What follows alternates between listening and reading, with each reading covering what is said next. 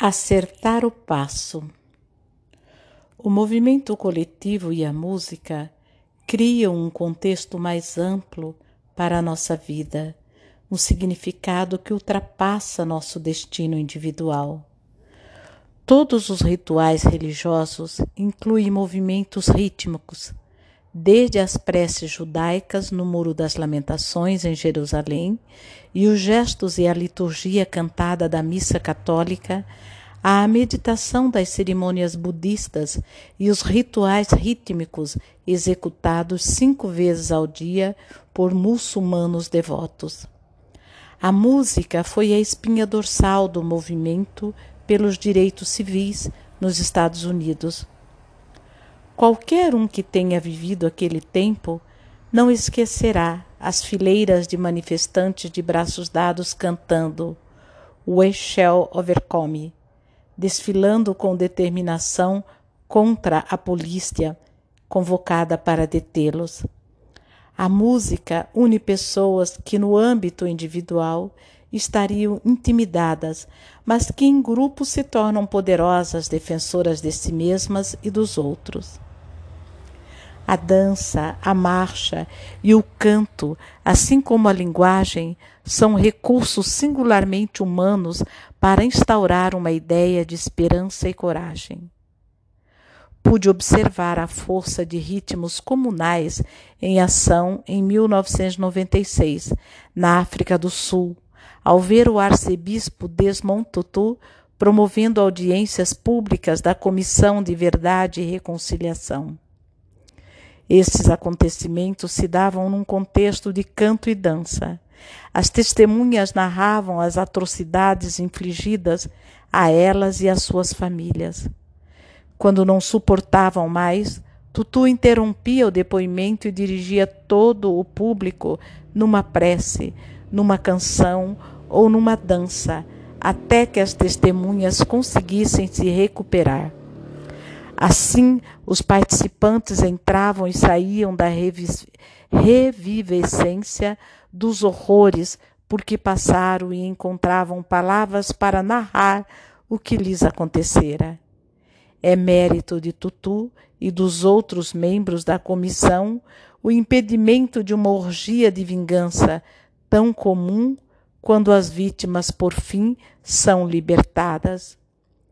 Há poucos anos descobri Keeping Together in Time. É mais, assim, mais ou menos assim. K-E-E-P-I-N-G, Keeping, Keeping, T-O-G-E-T-H-E-R, Together in, I-N, Time, T-I-M-E. Escrito pelo grande historiador William H. McNeill, já no fim da carreira. Esse livro examina o papel histórico da dança e da ordem unida na criação daquilo que McNeill ou McNeill chama de ligação muscular e ressalta a importância do teatro, das danças comunitárias e do movimento. Também resolveu uma questão antiga que eu tinha na cabeça. Tendo crescido nos Países Baixos, sempre me perguntei como um grupo de simples camponeses e pescadores holandeses conseguiu se libertar do jugo do poderoso Império Espanhol. A Guerra dos 80 Anos, que durou do fim do século XVI a meados do século XVII, teve início com uma série de ações de guerrilha e parecia destinada a permanecer assim, já que com frequência os soldados indisciplinados e mal pagos fugiam das descargas dos mosquetes inimigos. Ocorreu uma mudança quando o príncipe Maurício de Orange passou a liderar os rebeldes. Ainda com vinte e poucos anos, ele recém completara seus estudos de latim, o que lhe permitiu ler manuais de táticas militares dos romanos de 1500 antes.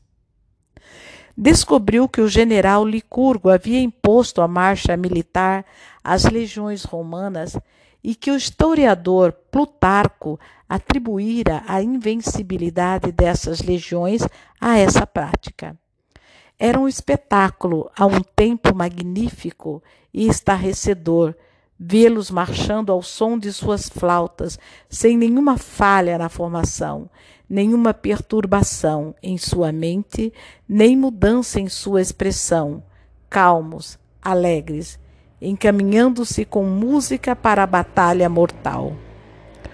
O príncipe Maurício instituiu a Ordem Unida, acompanhada de tambores, flautas e trompetes, em seu desorganizado exército. Esse ritual coletivo não só despertava nos homens um sentimento de objetivo e solidariedade, como permitia a execução de manobras complicadas. Mais tarde, a Ordem Unida se disseminou pela Europa e hoje os principais serviços das Forças Armadas dos Estados Unidos investem muito em suas bandas militares embora as tropas em luta já não sejam acompanhadas de tambores e pífaros. Soube pelo neurocientista Jacques Panksepp, nascido na Estônia, pequena nação do Báltico, da notável história da Revolução Cantada que ocorreu em seu país. Em junho de 1987, numa das intermináveis tardes do verão subártico, mais de 10 mil pessoas que assistiam ao Festival da Canção de Tallinn deram-se as mãos e começaram a entoar canções patrióticas esquecidas ao longo do meio século de ocupação soviética. A cantoria e os protestos continuaram e, em 11 de setembro de 1988, 300 mil pessoas, cerca de um quarto da população do país, reuniram-se para cantar e apresentar publicamente a exigência de independência. Em agosto de 1991, o Congresso proclamou a restauração do Estado. Quando os tanques soviéticos tentaram intervir, as pessoas agiram como escudos humanos na proteção da rádio de Tallinn e das estações de TV. Um colunista do New York Times escreveu: Imagine a cena de Casablanca em que os clientes franceses cantam a Marselhesa em desafio aos alemães e multiplique seu poder por mil. Seria apenas o começo do que ocorreu com a Revolução Cantada.